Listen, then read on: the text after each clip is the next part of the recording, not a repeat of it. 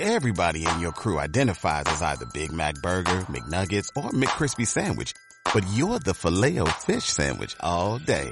That crispy fish, that savory tartar sauce, that melty cheese, that pillowy bun. Yeah, you get it. Every time. And if you love the filet of fish, right now you can catch two of the classics you love for just $6. Limited time only. Price and participation may vary. Cannot be combined with any other offer. Single item at regular price. Ba ba ba ba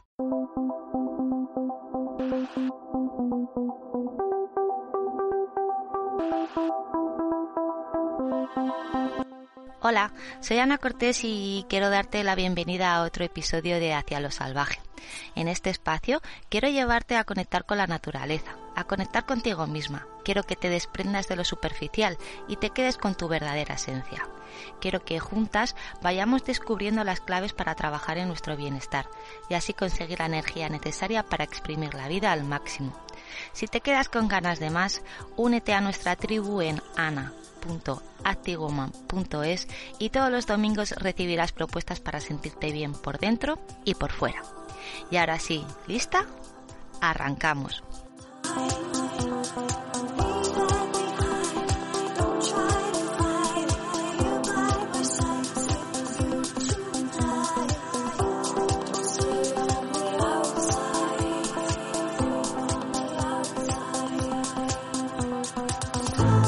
Montañas Vacías es más que una ruta en bici por parajes preciosos, insólitos y auténticos. Son casi 700 kilómetros de pistas forestales para recorrer una de las zonas más deshabitadas de Europa, Laponia española. Hoy me acompaña Ernesto Pastor, el alma y el corazón de este proyecto. Y con él nos vamos a Teruel, a descubrir los montes universales, la Sierra de Jabalambre o la Sierra de Albarracín. Quédate con su nombre, porque sin duda es un ejemplo de cómo tenemos que abordar esta nueva normalidad de la que tanto se habla. Hola Ernesto, bienvenido al podcast de Hacia lo Salvaje. ¿Qué tal estás? Muy buenas, Ana. Encantado de estar hablando contigo, la verdad. Aquí un día lluvioso en Teruel hoy. Pues como yo, yo también tengo aquí la lluvia, así que nada, aprovecharemos para ahondar en esta conversación que tenía mil ganas de hablar contigo, de conocer más de cerca el proyecto de, Montañas Vacías. Cuéntame, ¿cómo arranca todo esto? ¿Cuál es el origen? Bueno, pues eh, fueron como, varias cosas que se juntaron en mi cabeza en, un periodo de tiempo en el que yo buscaba algo, no sabía todavía el qué, y fui como aprovechando todas esas señales que me estaba poniendo la vida alrededor y, bueno, fue el resultado de todas ellas, ¿no? Por un lado, eh, estaba empezando a enamorarme de, viajar en bicicleta, estaba viajando por Europa, estaba viajando por España, eh, conocía un montón de, viajeros que, que, estaban recorriendo el mundo, sabía las inquietudes que tenían estos viajeros, sabía lo que buscaban, qué tipo de destinos eh, les interesaban, lo que buscaban en un destino, que tenía que aportar algo, que tenía que aportar una historia detrás, que había, que tenía que haber algo más, una filosofía, un, algo, algo que hiciera especial esa, esa, esa zona, aparte de unos paisajes, ¿no? Eh, por otro lado, eh, también al vivir aquí en Teruel, estar en medio de esta zona cero de la despoblación era algo que tenía presente cada día, ¿no? Veía que, aquí se podían hacer muchas cosas y las que se hacen se podían hacer mejor, ¿no? Yo desde siempre eh, estaba viendo grandísimos proyectos aquí, grandísimas rutas que pasaban por Teruel, que se habían llevado grandes presupuestos de, diferentes administraciones o incluso rutas locales en pueblecitos, rutas en turismo, y veía que, que, todas ellas les faltaba lo que, lo, que, lo que perseguían, les faltaba gente, les faltaban viajeros, les faltaban senderistas, les faltaban ciclistas, algo que ha costado miles de, euros en montar y les faltaba lo que, lo que era el principal objetivo, que era conseguir gente, ¿no? Entonces, todo eso se juntaba en mi cabeza y decía, joder, ¿por qué no podría yo hacer algo aquí que trajera gente y por otro lado que demostrara que se podían hacer cosas que funcionaran de verdad, no como esos grandes proyectos políticos y de la administración por atraer gente y por mover una zona y que realmente no consiguen nada. Entonces, bueno, eh, empezando a juntar eso de, un destino atractivo junto con la historia de la despoblación, concienciar sobre ella, esa rabia interna que yo sentía por, por, por lo mal que veía que se estaban haciendo las cosas de las distintas administraciones, pues bueno, todo eso en una costelera y unas cuantas noches en vela pensando, pues de ahí surgió Montañas Vacías, algo así de fácil y así de complejo, porque estuve como año y pico dándole vueltas a, a, qué es lo que quería hacer. No quería hacer una carrera, no quería hacer algo comercial, yo tenía mi trabajo y estaba feliz con él. No quería algo que me quitara muchísimo tiempo. Entonces, bueno, al final, como digo, de esa coctelera, de esa coctelera salió esta historia y ahí estamos, ahí estamos. ¿Por qué hay tantas pistas por esa zona? Pues eh, da un poco idea de, del pasado y, de, y del presente de esta, de esta zona. Al final son zonas en las que ha existido un aprovechamiento forestal enorme que se utilizaban los, los bosques para un montón de, historias, para diferentes trabajos, para el uso de la madera, eh, la, ganadería, la agricultura. Y hoy en día, pues eso, la agricultura, la ganadería. Entonces, eh, son miles de kilómetros los que hay y que yo también como ciclista estaba viendo que se, que se estaban desaprovechando porque, a ver, yo hacía bici de carretera y bici de montaña y estaba viendo que esas pistas preciosas, anchas, firmes, con un firme impresionante, no las pedaleaba ni la gente que hacía ciclismo de carretera y a la gente que hacía bici de montaña le parecían aburridas, con lo cual eh, estaban ahí, abandonadas y se utilizaban simplemente para comunicar otras zonas más divertidas, entre comillas, ¿no? Entonces, yo vi que, que, era un potencial que tendría que ser usado, ¿no? Por la gente de aquí y por la gente que quiera venir. es un recurso que tenemos completamente olvidado. Entonces, ¿para quién crees que está destinado este tipo de, pistas? ¿Quién puede ser el perfil del ciclista?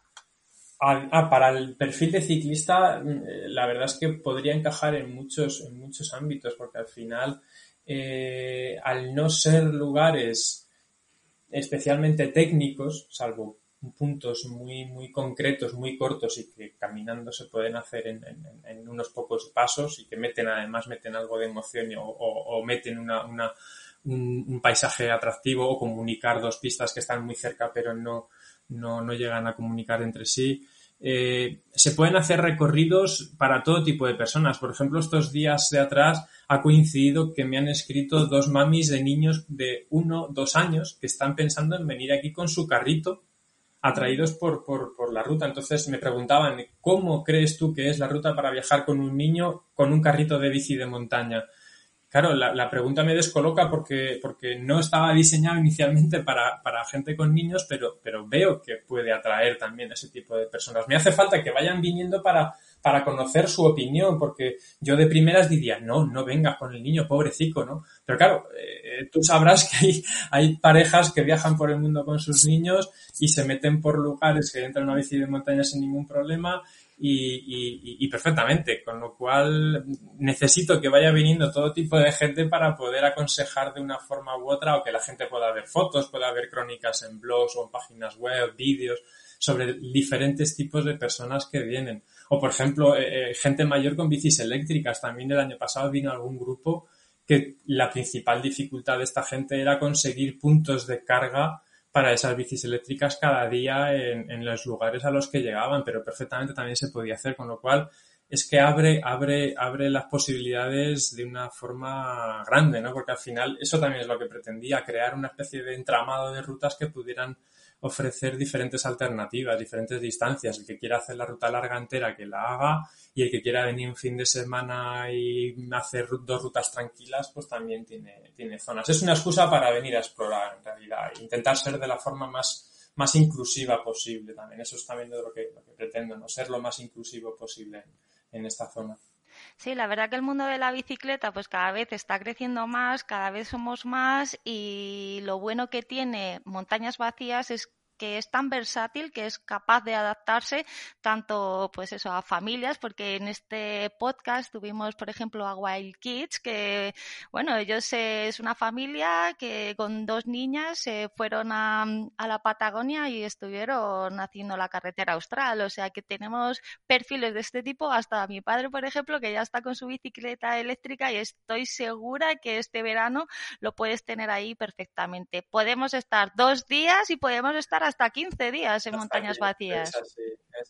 Y luego es que, como tú acabas de decir, cada vez hay un espectro mayor de, perfil ciclista, cada vez hay más tipos, pero sí que también me está dando cuenta de que a nivel de destinos o rutas o eventos, todo sigue estando demasiado enfocado a la sangre caliente española, ¿no? Al lado competitivo, de, al lado eh, más eh, hormonal de, este deporte, de esta afición, y era también algo que lo que quería acabar un poco, ¿no? que yo creo que esta afición se merecía una, una post-vida eso y que, que, que, hay que abrir un poco el abanico a todo tipo de personas. Está claro que ha habido gente que ha querido venir a hacerla rápido para entrenar, para lo que sea. Ha habido gente que la ha hecho un poco más de dos días, la ruta entera, pues adelante también para ellos, enhorabuena.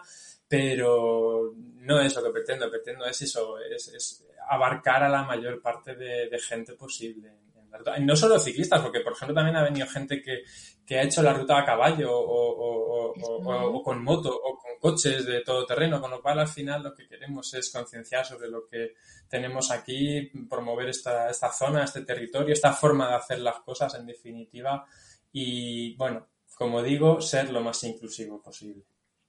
Totalmente de acuerdo. Yo creo que también son etapas o momentos, ¿no? A lo mejor hay días que sí que te apetece coger la bici, pues más como competición o ponerte en forma, pero es el momento también, ¿no? De disfrutar de la bici, de viajar despacio, ¿no? De saborear el terreno, de pararte en un pueblo y hablar con la gente, ¿no? De comprar esa, esos productos, ¿no? Tan, tan auténticos, tan, tan de allí empaparte de la zona, ¿no? Y, y más en esta zona, que, que esas historias y esas, eh, eso que vas a ver te va a llegar tan, tan adentro, ¿no? Porque mucha gente me ha, me ha comentado eso, es decir, habíamos leído mucho, habíamos visto muchos documentales sobre despoblación, habíamos leído libros, pero, pero no nos imaginábamos cómo era realmente llegar a, a esa zona y sentirlo, ¿no? Que esa gente mayor que está en los pueblos en la plaza tomando el sol estaban deseando de contarte esas historias de, cómo había sido su vida, de cómo era su día a día en el pueblo.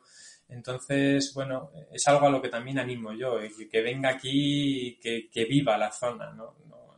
¿no? se viene a disfrutar la despoblación, sino a sumergirse en ella. Entonces, ven, entra en el bar, tómate un café, habla con la gente, para en las fuentes, eh, pregunta qué tal, habla, interactúa y forma parte de esta zona los días que estés aquí. ¿Cómo son los alojamientos? Porque si hay una palabra que predomina en montañas vacías es autosuficiencia. ¿Tenemos que llevar tienda o podemos dormir en pueblos, refugios? Hay libertad para hacer lo que, lo que cada uno quiera. O sea, yo siempre digo que aconsejaría en un mundo ideal el, por lo menos una noche dormir bajo las estrellas, ¿no? Por, por, el maravilloso cielo que tenemos por aquí. Pero bueno, la verdad es que tenemos todo abanico. Empezamos con, con el vivaquear donde cada uno quiera, siempre que cumpla las normas que, que especifico en, en la web. Eh, tienes bastantes opciones de campings, un poco escasos para mi gusto, yo creo que la zona daría para tener algún camping más. Tienes albergues, eh, tienes casas rurales, hostales, eh, bueno, los refugios, la red de refugios que hay en la zona es impresionante, te permite hacer prácticamente la ruta casi entera durmiendo de refugio en refugio, que eso hay mucha gente que la ha aprovechado así y es una maravilla. Son refugios libres, que, gratuitos, no tienen grandes comodidades, nada más que a lo mejor una mesa, una litera de madera o a lo mejor ni eso, simplemente es un techo o una chimenea y un poco de leña fuera, pero que es algo que dan un sabor muy especial a, esta zona. También lo puedes hacer de hotel en hotel, está claro, pero, pero bueno, ese sabor que te daría hacerlo de una forma un poco más autosuficiente te permite también hacerlo de una forma más eh, no planificada, ¿no? Si vienes de hotel en hotel vas a tener que tener las reservas más o menos hechas con un poco de antelación, ¿no? Mientras que si te lo tomas con esa libertad, pues bueno, cada día te levantas y no sabes dónde vas a dormir al día siguiente. Sabes más o menos en qué pueblos podrás comprar algo de comida y tal, pero, pero ese componente, esa componente de aventura le da un sabor especial, ¿no? Es como integrarte mucho más en esta naturaleza, creo. Pasamos por varias sierras y también pasamos por varios pueblos porque estamos hablando de una zona deshabitada, pero nos vamos a encontrar gente y algunos bastante grandes, ¿no? Como puede ser un Albarracín o Molina de Aragón. ¿Qué tipo de, qué, pueblos vamos a, a poder disfrutar Claro, eh, cualquiera que nos oiga de a pueblos bastante grandes, eh, Albarracín o Molina de Aragón, como pueblo bastante grande, cualquier persona que a lo mejor nos escuche de Valencia, de Madrid o de Barcelona dirá, un pueblo grande son 300.000 habitantes o, 200.000. Molina de Aragón y, Albarracín tendrán un poco más de 1.000, 2.000 habitantes. Entonces, eh, el tamaño máximo que vamos a ver es ese eh, ese es el máximo. habitantes, claro, es el mm. máximo. Una vez que salimos del núcleo de Teruel, que son 30.000 habitantes, a dos kilómetros ya vas a ver una granja de vacas y, campos de cultivo, en el kilómetro dos, con lo cual eh, el cambio es abrupto, o sea, no sales completamente de la vida urbana una vez que haces los primeros 500 metros de la ruta, es, es abrupto completamente. Y luego ya lo que te encuentras, la mayor parte de los pueblos, lo veo, lo veo en la guía que escribí, que, listo, eh, hago una lista con todos los, los pueblos y los servicios que hay en cada uno de los pueblos y la mayoría de esos pueblos no he tenido que poner ningún iconito de servicios porque no hay tiendas, no hay restaurantes, no hay bares, con lo cual eh, llegar a un pueblo no te, no te, no te, no te, no te asegura que vayas a conseguir nada más que agua, ¿no? En una fuente, eso seguro. Pero la mayor parte de los pueblitos que vas a encontrar, pues bueno, son eso, humildes y donde lo, y donde tengas una pequeña tienda, pues será una pequeña tienda de ultramarinos, un pequeño bar de pueblo, que te van a dar lo necesario pero claro, sin ningún tipo de, exquisitez ni de, ni de, lujo, ¿no? Salvo esos pueblos ya más grandes como Albarracín, como Molina, Mora de Rubielos, Linares, esos pueblos ya tienen un poco más de servicios y sí que pueden ofrecer un poco más, pero la, la media de los pueblos es de menos de, de 100 habitantes en esos pueblos. Sí, yo la verdad que he tenido el placer de pedalear por esas tierras y por eso digo lo de, lo de pueblos grandes, ¿no? Porque es que no te encuentras absolutamente a nadie. Entonces, claro, llegas al Barracín y te parece, eso Nueva York, ¿sabes? Prácticamente, porque dices, wow, o sea, hay gente. Hay supermercado y todo. Sí, sí, sí, sí. Hoy voy a poder elegir lo que comer. ¿Cuándo vamos a, visitarte? Porque allí el tiempo en según qué zonas es bastante, bastante duro. Sí, al final depende un poco de la experiencia que quiera tener cada uno. Ha habido gente europea que han venido en diciembre, bueno, europea y, gente de Zaragoza también que ha venido en, en enero, febrero. Ha habido, ha habido chavales de Zaragoza que la hicieron creo recordar que fue en, en, febrero, dos chavales de allí. Estos maños como somos, es que... Sí, pues al final tenía que ser un, tenía que ser un aragonés, ¿no? Si alguien, si, si alguien tenía que ser, tenía que ser un aragonés. Entonces, claro, al final depende un poco de la experiencia y, y, y, la experiencia que tú tengas y la experiencia que quieras sentir. Hombre, yo en mi punto de vista recomiendo ahora, esta época, mayo, junio, este año va a ser posible, va, va a ser imposible hacerlo, claro, pero para mí mayo y junio son las mejores épocas y bueno, luego el otoño también es espectacular. Septiembre, octubre, incluso noviembre son meses tranquilos que no hay ya tormentas como va a empezar a ver de aquí a, nada. Eh, verano aquí hay bastantes tormentas, hace bastante calor, menos que en otras zonas, pero también hace bastante calor. Con lo cual yo me quedo con eso, mayo, junio, septiembre y octubre. Serían para mí los cuatro meses ideales para venir. Quizá alguien se pregunta por qué Ernesto no tiene acento aragonés, si, si es de Teruel, si, si, es más de allí que, que las piedras. ¿De dónde eres? ¿Qué te ha llevado a quedarte enamorado de esa zona? Yo soy de un pueblito de Guadalajara, con lo que tú llamarías un pueblo grande, Sigüenza. eh, son 3.000 habitantes, 3.000, 4.000. Y eh, bueno, pues como gran parte de la gente de mi generación o de nuestra generación, pues tuvimos que salir de allí para, para cumplir eso que nos intentaron decir tanto y que nos taladraron la cabeza desde pequeños, de que si querías ser alguien te tenías que ir de allí.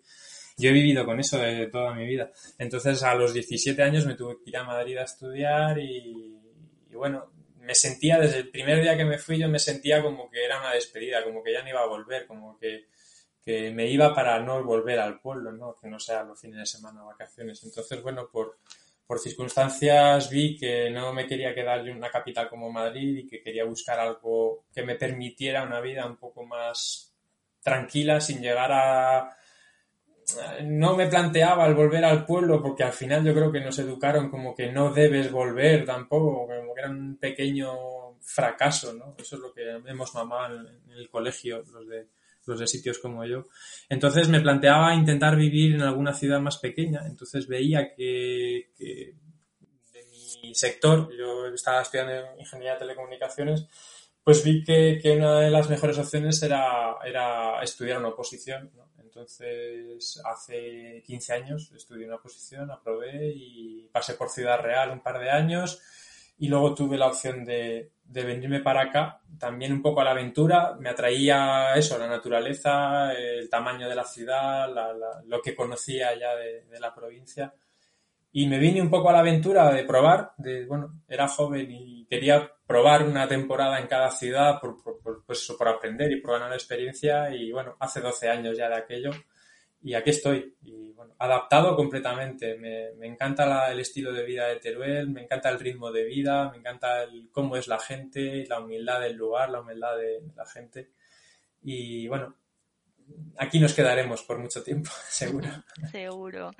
¿Cómo se ha vivido allí el aislamiento? No me refiero a lo mejor tanto a Teruel, sino pues alrededor de toda esta zona que, que estamos hablando, porque allí lo que hablábamos, ¿no? Normalmente no te cruzas con, con nadie, claro. hay como siete habitantes, ¿no? Por kilómetro cuadrado con la gente de los pueblos que he podido hablar estos, estos meses, o, mi familia que sigue estando en el pueblo, eh, el, el, punto común que tiene toda esta gente es que la gran amenaza de todo esto no ha sido el virus en sí, sino ha sido el, el de la capital, ¿no? Todos los pueblos tenían miedo al de la capital, tenían miedo al madrileño, tenían miedo al valenciano, al, al, al de Barcelona, a ese que se podía escapar de, de la gran ciudad para, para reconquistar ese, ese, pueblito y buscar un lugar de paz y de, y de salud en, en, ese pueblo que había rechazado para vivir todo el año. Entonces, como que percibía que, que, la gente de los pueblos pedía cautela y pedía calma a esa gente de las ciudades, pedía respeto, decir, bueno, si, si habéis descartado este pueblo como, como lugar para vivir, ahora respetadnos y, y quedaros en vuestras casas, en vuestras ciudades, para que la gente que hay aquí pueda seguir estando, ¿no? Porque son pueblos que a lo mejor tienen una media de edad cercana o por encima de los 80 años y es que un bicho de estos se puede llevar por delante a los cuatro que quedan. Es que, es que había que tener cuidado, había que aislar muy bien esa población y yo entiendo, o la gente puede llegar a entender, la gente de los pueblos puede llegar a entender a que todos en las ciudades han querido buscar lo mejor para sus familias y hay que entenderlo y respetarlo, pero pero es que la situación de estos pueblos es grave, ¿no? Eh, si quedan 10 personas de 70 años en adelante, hay que cuidarlas, que es que como hubiera pasado cualquier cosa, es que ese pueblo se va al carajo. Entonces, bueno, eso es básicamente lo que, lo que he tanteado. Y sí que me gustaría también a lo mejor tantear un poco cómo se percibe en los veranos, porque, o el verano este que viene, para saber, ¿no? Para saber qué es lo que espera la gente de los pueblos, ¿no? Porque yo imagino que, va, que habrá un aluvión de, de, gente de las ciudades que irá a pasar el verano a los pueblos. Entonces también me gustaría saber qué opinan en los pueblos de este hecho, ¿no? De que se vayan a llenar tanto este, este verano, que la gente vaya a escapar de las ciudades porque realmente lo ha necesitado pero sí que me gustaría saber, ¿no? Para saber también un poco el, el, el, lo que tengo que transmitir yo a la gente que quiere venir, porque a lo mejor todavía no es este año el que hay que venir, hay que esperar el año que viene, o uh -huh. en principio parece que sí, que, que los pueblos y los alojamientos y los negocios de, lo, de la zona sí que están ya queriendo que venga gente, pero pero son las personas mayores. Yo escucharía a la gente mayor, ¿no? Es decir, sí. querríais que este año se llenara esta zona de turistas o de, o de, o de gente, o de veraneantes, ya no de turistas, porque de turistas no se va a llenar porque, porque es muy difícil llenar esto de turistas, pero, pero sí de los típicos veraneantes que, que llamamos aquí. ¿no? Entonces, estoy ahí un poco con, con ese con esa expectativa de, ver por dónde coger este verano. No termino de creerme yo que, vaya a ser un verano ya tranquilo y que hay que venir al pueblo. No, no, hay que escuchar y, y respetar lo que, lo que opinen en esos pueblos. Y más a largo plazo, ¿crees que puede haber un éxodo, ¿no? como se ha llamado, al, al, campo, ya no solo por temas vacacionales, sino que cada vez nos demos cuenta de que esto del teletrabajo es cada vez más, más, más llevable y que a lo mejor hay gente que prefiere abandonar ¿no? lo, que es la ciudad y trabajar en, en, un sitio pues mucho más apetecible o más cerca de la naturaleza y pueda ser esta una opción está claro que, que, mucha gente lo va a intentar. Ya no sé si se va a ser un éxodo o no, porque un éxodo podría llamarse lo que pasó cuando se vaciaron los pueblos. Eh, sea lo que sea, no va a ser algo en masa. Yo no pienso que vaya a ser algo eh, masificado ni que vaya a suponer un problema. Y ojalá sea la tendencia, ¿no? Ojalá, todos sabíamos desde hacía años, yo incluso en la administración lo veía, que la, la opción de teletrabajo era simplemente una opción que existía, pero no se le estaba subrayando, no se le estaba dando una importancia excesiva, por si acaso salía bien, ¿no? Porque como que había una especie de reticencia, ¿no? A que el teletrabajo funcionara bien, ¿no? Sentía yo eso, ¿no? De mis, de mi, de mi, de mi trabajo. Y gracias a esto ha sido un impacto, ha sido una explosión y hemos visto de golpe que, que el trabajo sigue saliendo, que la productividad no ha bajado y que la faena sigue saliendo en, en los sitios en los que el teletrabajo puede funcionar. Con lo cual, ojalá, ojalá sirviera para eso. Eh, seguro que hay un montón de gente en las ciudades que está haciendo sus cábalas para ver cómo podría hacerlo, de recuperar esa casa que había de los abuelos en el pueblo, ver qué tipo de conexión a Internet hay. Eh, gracias a eso también, también hay que reconocer que, que las conexiones ya no son lo que eran. Sigue habiendo pueblos que a lo mejor no tienen todavía una conexión importante, pero, pero ya en la mayor parte de ellos sí que hay una conexión decente a Internet, si no es por 3G, 4G o mínimo Internet fijo, ¿no? Entonces, bueno, ojalá, ojalá esto sirva para algo y aprendamos, aprendamos que, que hay un equilibrio, ¿no? Que no es todo rural o urbano, que, que puede haber una, una convivencia y, hacerlo todo de forma mucho más, más sostenible, ¿no? Una forma de vida mucho más sostenible, unas ciudades un poco menos pobladas y unos pueblos un poco más poblados.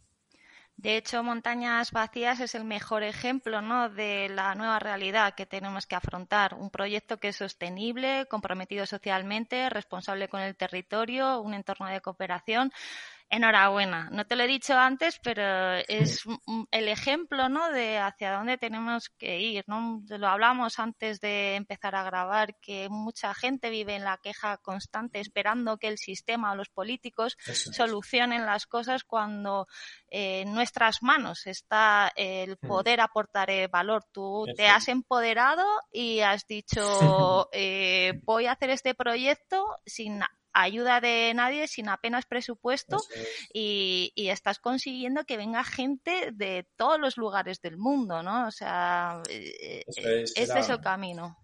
Sí, era, como te he dicho, era la principal motivación que tenía, o una de ellas. A mí me daba rabia desde hace tanto tiempo ver que, que, normalmente estamos en la queja constante, que bueno, es positiva y si se organiza bien puede dar sus resultados, pero veía que hacía falta algo más que, estar pidiendo ¿no? todo el día. Entonces también con esto quería demostrar que esto es posible. Quería demostrar que algo que no ha costado un, céntimo, algo que, que, me ha llevado algún rato libre, sí, vale, ha llevado su tiempo, pero, pero eso, simplemente quería demostrar que algo pequeñito y algo humilde puede conseguir un efecto positivo y que por qué no esto puede tener otra aplicación en, en otros ámbitos. ¿Por qué no el que tenga un una tienda de vender artesanía puede aplicarlo a su negocio o por qué no el que tiene una granja de, cualquier animal puede aplicarlo o por qué no a nivel gastronómico se puede aplicar a diferentes ámbitos, a nivel turístico,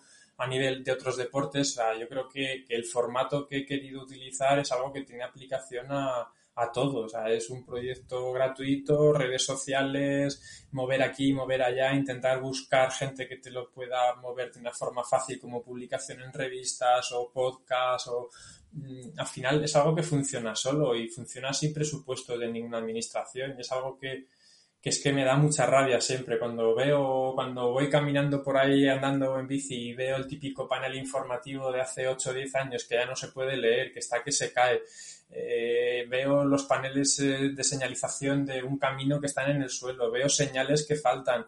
Es que se me cae la cara de vergüenza. Y es que, por ejemplo, me pasó ayer mismo, yo estaba montando en bici por, por la vía verde de Ojos Negros, aquí, aquí en Teruel, y es que me pasó eso, veía señales en mal estado en el suelo, las vallas estaban cayéndose. es un proyecto que, que fue muy, muy chulo en su día, pero que está completamente abandonado por parte de la administración. No destinan un euro a su mantenimiento.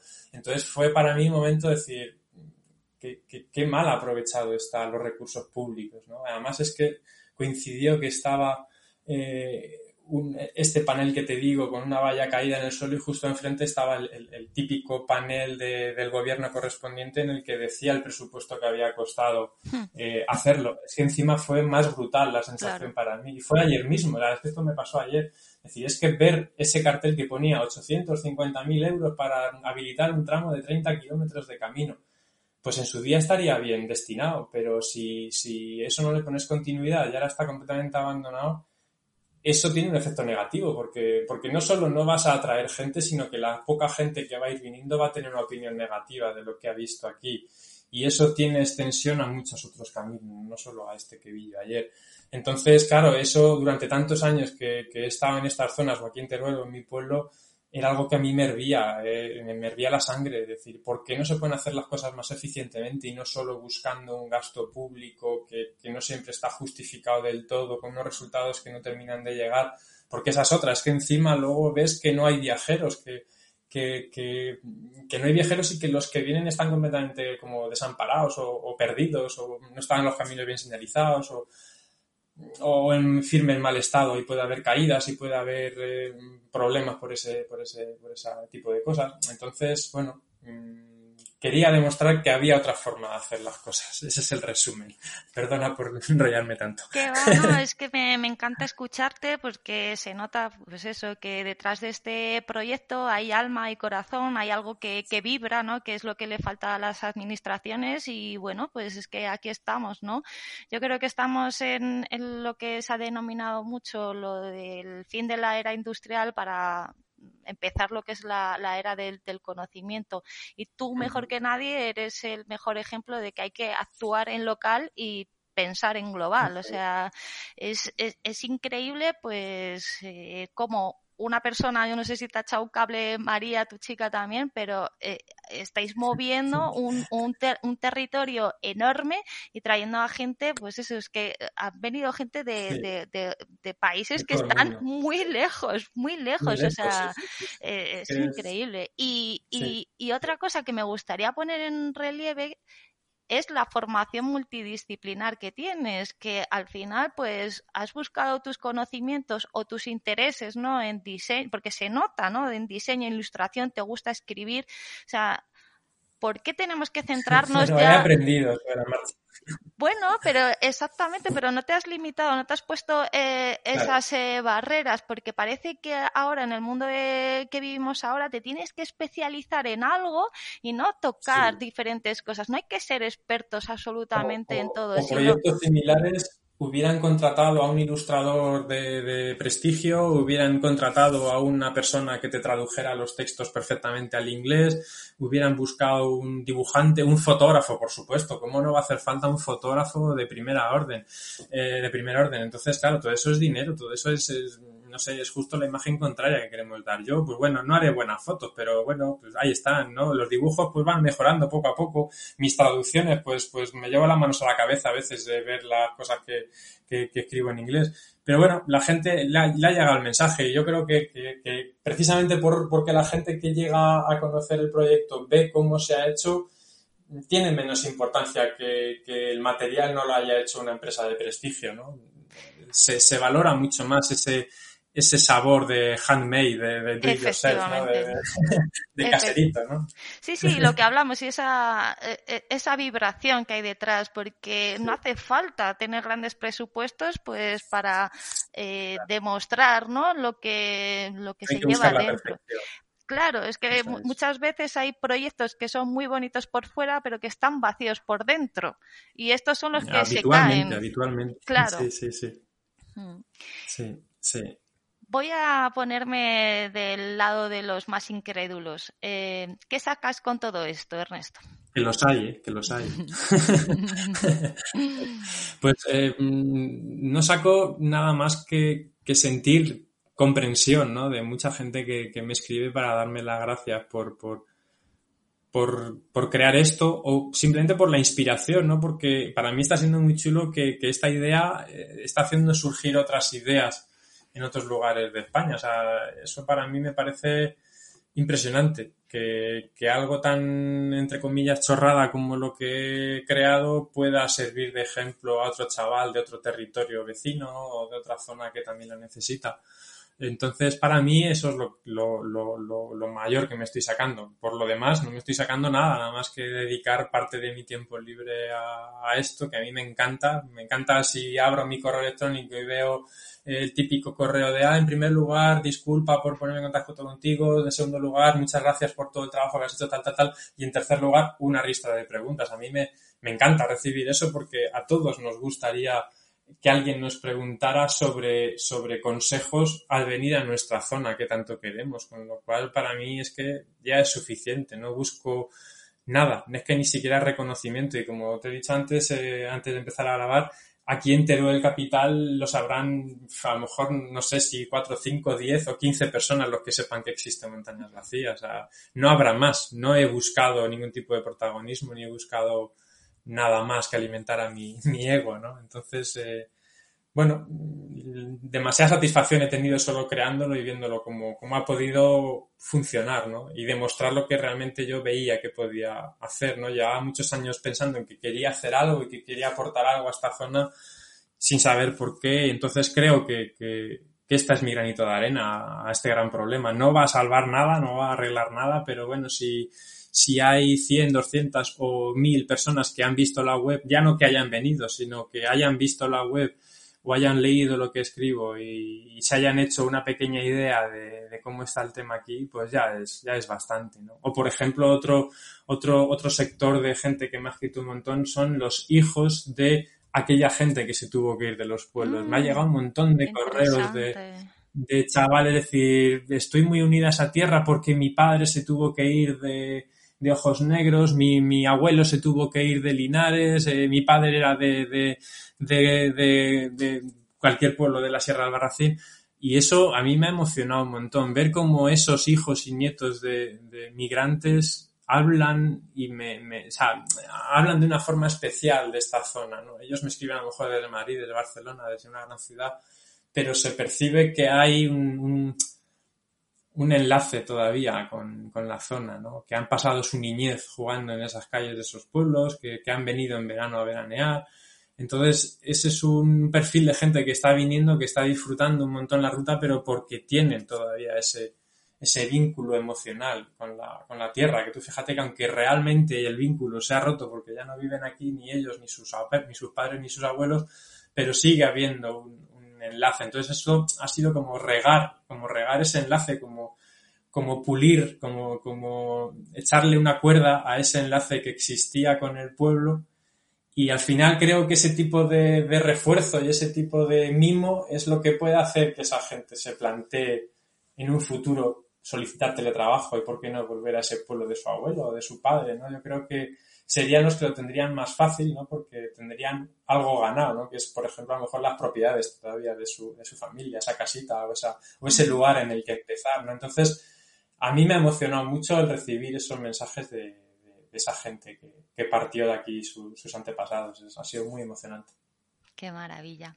Oye, esta filosofía del do yourself y todo esto de la sostenibilidad lo llevas prácticamente en tu, en tu, en tu personalidad. De hecho, también haces eh, bolsas y compartimentos eh, para, para la bici. Estás hecho un artista. Cuéntanos. Hago un montón de cosas que hace un año no tenía ni idea, que hace un par de años no sabía ni qué iba a hacer. Pero al final es que creo que, que yo creo que, que, todos tenemos algo dentro, o sea, todos lo tenemos, a todos, nadie es más que nadie y, y, nadie tiene más posibilidades que otro por hacer algo, ¿no? Entonces, si, si alguien lo ha hecho es que lo ha hecho un humano, ¿no? ¿Por qué no se va a poder aprender, ¿no? A mí me encanta aprender a hacer cosas, me encanta aprender a pintar, a escribir, a hacer páginas web, lo que, todo lo que, lo que has visto y dije, joder, si, si, si me hacen falta un par de bolsas para la bici y tengo un montón de material viejo ahí en el, en el trastero que podría servir para eso, ¿no? Pues ¿por qué no probar, no? También tenía una máquina de coser vieja que heredé de mi, de mi madre, que, que, que era costurera y modista y dije, bueno, pues la primera saldrá fea y la tercera a lo mejor también, pero bueno, si practico en un trozo de tela y voy haciendo mis jueguecicos, pues igual puede salir algo chulo. Entonces, bueno, al final también intenta dar esa, esa, ese, ese, valor a lo hecho, a lo hecho por uno mismo, ¿no? Que al final esa bolsa a lo mejor se romperá en dos meses, pero, pero los dos meses que dure pues, la llevaré con un orgullo impresionante, ¿no? Y al final pretende demostrar que, que tenemos que tirar un poco más de, de lo local y, creernos un poco más lo que tenemos cerca, eh, valorar también lo que hacen los artesanos, porque si hay gente que cose a mano esas bolsas, no podemos decir, joder, es que son muy caras, es que cuestan mucho. No, no, es que valora lo que cuesta porque si te pones a hacer una bolsa de esas verás que son hasta baratas, ¿no? Porque, porque llevan muchísimo tiempo, muchísimo tiempo de diseño, de preparar los patrones, de preparar las telas, los hilos, de, de equivocarte mil veces. Pero bueno, eh, la satisfacción que da el llevarlo, y bueno, es una forma también de, de consumir menos, de, de, de, creer más en lo local, de, de, reciclar, de si tienes una mochila vieja, ¿por qué no va a tener una segunda vida como, como riñonera o como bolsa de bici? Bueno, es otra filosofía también que, que creo que pueda aportar algo en, en, en este mundillo.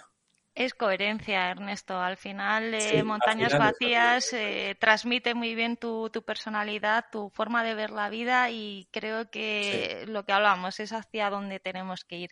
Fruto también de este To Yourself ha salido eh, los parches y además como eh, los parches de, de Montañas Vacías en colaboración con Autismo de Teruel. Si es que lo haces todo redondo, cuéntanos cómo va esta colaboración. Bueno. redondo, bueno, eso es una forma de opinar, ¿no? Pero bueno, sí, veía que, que, que, podía, que podía aportar algo más también, porque bueno, que yo no quería tocar nada de dinero ni quería que fuera el centro de, de, del proyecto pero sí que veía que, que, se podía comunicar de alguna forma para el que quisiera, ya no de forma obligatoria, con una inscripción o con una donación obligatoria o tal, para que el que quisiera pudiera aportar algo a, a, una asociación, ¿no? Entonces eh, elegimos Autismo Teruel, mi chica está relacionada con los niños con autismo, conocía mucho de los padres y conocía la asociación, entonces claro, me, me parecía, me parecía ético, ¿no? Pues aportar un granito de arena también a, a este proyecto, ¿no? Porque muchos de estos padres, pues bueno, tienen que hacer un montón de kilómetros para, para ir a veces a algunas terapias que no hay aquí o, o padres tienen que venir desde pueblos que están lejísimos. Hay padres que tienen que venir a Teruel desde una hora y media, a lo mejor, o dos horas en coche para venir a Teruel a, a traer a su niño a hacer algunas cosas, ¿no? Entonces eso en otra parte de España es inviable, es decir, es que tú tienes que hacer 150 kilómetros o 200 kilómetros de carreteras malas, en mal estado, para llevar a tu niño a una terapia que en otros sitios la tienen a 10 minutos de casa. Bueno, pues veía que, que, aunque no salve nada, pero bueno, por lo menos también visual, das, das visibilidad al problema, ¿no? no lo que se ha recaudado es, es irrisorio, pero, pero bueno, por lo menos es, es, también una pequeña aportación, ¿no? Veía que la idea me la dio un, un amigo inglés que organiza una ruta parecida en, en, los Alpes y veía que tenía muy, buen, muy buena acogida, ¿no? Que al final mucha gente que venía pues le hacía ilusión pues coser ese parchecito en la mochila o en la bolsa de la bici o en la visera o en la camiseta o en una cazadora de, eh, entonces bueno era algo que no tenía ningún coste muy bajo porque al final son son cosas que, que, cuesta muy poquito hacerlas. Entonces bueno era mi, mi donación fue el hacerlos y, y encargarlos. Y lo demás pues bueno todo lo que se obtenga con esos parchecitos pues pues va para esos niños la verdad Creo que la CAT 700 y la Torino Nice Rally fue un poco las dos eh, rutas. La o... Sí. ¿Qué otro tipo de viajes has eh, realizado o qué recomendación de, de, viajes en bici nos podrías recomendar? Mm, básicamente conoce lo que tengas cerca. O sea, yo creo que a día de hoy no hay mejor recomendación. O sea, vivas donde vivas, si incluso yo que viviendo aquí eh, donde la gente decía que no había nada y dónde vas a tú a montar eso si aquí no va a venir nadie, pues al final he visto que sí puedes hacer algo aquí, incluso aquí, incluso en Teruel hay sitios que, que puede ser visitables en bici, con lo cual si los hay aquí, ¿por qué no los va a ver en otros sitios? Con lo cual mi principal recomendación es no te alejes mucho, cógete un mapa, eh, busca zonas que puedan ser interesantes y, créetelo, ¿sabes? Créetelo porque seguramente tengas sitios súper chulos a, a unos minutos de casa, segurísimo. Seguro. ¿Y qué echamos en esas alforjas o en esas bolsas de bikepacking? Porque para los que se inicien, pues lo normal es echar demasiado. ¿Qué es lo que tenemos que meter sí o sí, lo mínimo para, para viajar sí o sí, un blog y unas, y unas acuarelas. Eso no puede faltar.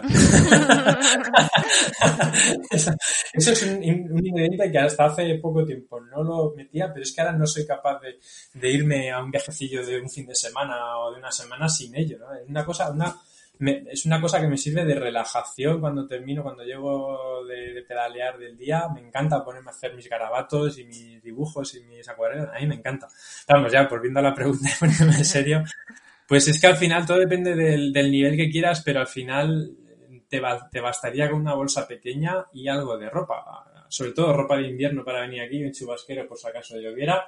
Pero es que no te haría falta nada más para empezar. Aprovecha las infraestructuras que hay, búscate un albergue, una casita rural o, una pensión échate algo de ropa para tener de cambio si quieres y algo de comida, pero tampoco mucha porque tienes que aprovechar también lo que vas a encontrar, ¿no? Planifica un poco para, para ser capaz de saber dónde vas a poder comprar y conseguir agua y tal, pero es que no hace falta mucho. Es lo que te digo, algo de comida y algo de ropa, no hace falta mucho más. Un botiquín y un mapa de la zona en el móvil o en el GPS o, o eso, no hace falta mucho más.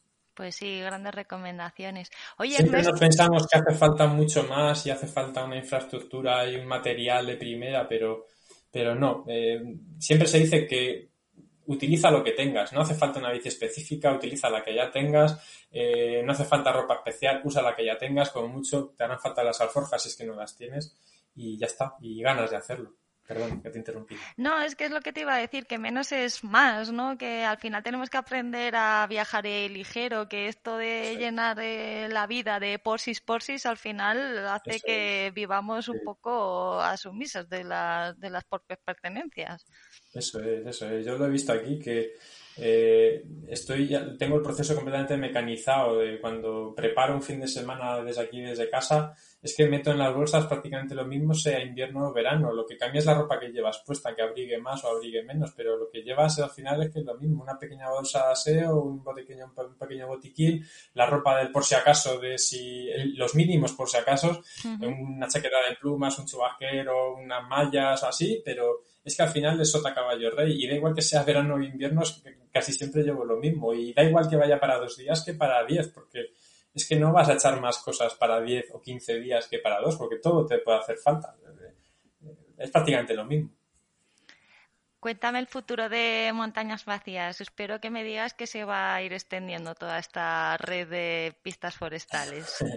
Ahí ha sido desde el primer día casi el, principal quebradero de cabeza, es decir, hacia dónde quiero ir y hacia dónde, más bien hacia dónde no quiero ir, en qué no quiero que se en, qué no quiero que se convierta esto, más que tener una dirección clara. Entonces, teniendo claro hacia dónde no quiero ir, que es hacia eso que, quiero eh, luchar o hacia, contra eso que quiero luchar o, o concienciar, eh, lo demás pues va a ir surgiendo, ¿no? En la cabeza sí que hay varias historias de, ampliar el recorrido hacia más provincias despobladas, porque bueno, al final siempre se dice de las 10 provincias de la serranía celtibérica, junto pues, ya con provincias de Castilla-La Mancha, Castilla-León, La Rioja, y hacer una especie de recorrido enorme. Eh, bueno, en ellas, en, eso estoy. Eh, el recorrido está en la cabeza, he recorrido gran parte del recorrido, pero bueno, a ver si este verano saco tiempo y legalidad para poder, para poder recorrer territorios y hacer ese recorrido y finiquitar las partes que me faltan. Pero me encantaría ofrecer ese, eso que llamo montañas vacías XL, ¿no? Con, con un buen puñado de kilómetros más, más territorios, más paisajes y bueno, ver hacia dónde, hacia dónde va todo esto. Y luego, por otro lado, bueno, también quiero ver en qué queda todo esto porque sí que hasta ahora damos mucho, mucha importancia al tema de las, de las quedadas porque también intentaba fomentar otro tipo de, ciclismo, porque a lo mejor no todo el mundo tiene 15 días para, para, viajar o no todo el mundo le gusta hacer un viaje en solitario en, o en pareja o en grupo. Y el tema de juntar 30, 40 personas con sus hijos, con su chica, con gente tranquila, eh, pues era una forma de, empapar de la filosofía de montañas vacías sin hacer el recorrido entero, haciendo un recorrido pequeñito de fin de semana, de llegar a un camping, acampar, cenar todos juntos y al día siguiente volver en plan tranquilo, pues era un rollo, una filosofía que, me encantó hacer el año pasado, ¿no? Y, por ejemplo, la quedada de chicas salió súper bien, vinieron chicas de toda España, casi 50 chicas, y con idea también de fomentar el deporte femenino, que me pareció espectacular el, resultado y el mismo con el que se hizo aquello. Entonces, bueno, e, e, este año tendremos que esperar para el tema de, de quedadas, no creo que hagamos ninguna este año, gente pregunta a ver si por lo menos en otoño va a haber y bueno, yo creo que hay que estar en otro sitio, hay que estar en otras cosas y eso no es importante, con lo cual esperaremos y cuando se puedan hacer ya se harán sin ningún tipo de prisa pues cuando se puedan hacer me avisas porque yo estoy dispuesta a formar un grupo de Active Women para ir a verte y que nos enseñes pues de primera mano toda esa toda esa zona. Mil gracias Ernesto, ha sido un placer tenerte en el podcast de Hacia lo salvaje. Por favor, antes de despedirnos, dinos dónde te podemos encontrar en la red. Bueno, pues en la web eh, de Montañas Vacías es montanasvacías.com, sin ñ, con la n, montanasvacías.com. En Instagram, arroba montanasvacías o en Facebook, montañas vacías, eh, en cualquiera de esos, de esos lugares. Ahí podéis tener acceso a mi correo electrónico, escribirme o, ver las cosas que, que hago. haces tan bonitas, sí. que va, que va. y ahí, básicamente, en esos sitios. Pues lo dicho, Ernesto, que espero poder pedalear pronto por, por montañas vacías y, a tu lado. Muchas gracias. Ojalá y muchas gracias a ti por la oportunidad de desplayarme también como me he explayado. muchas gracias. Un abrazo.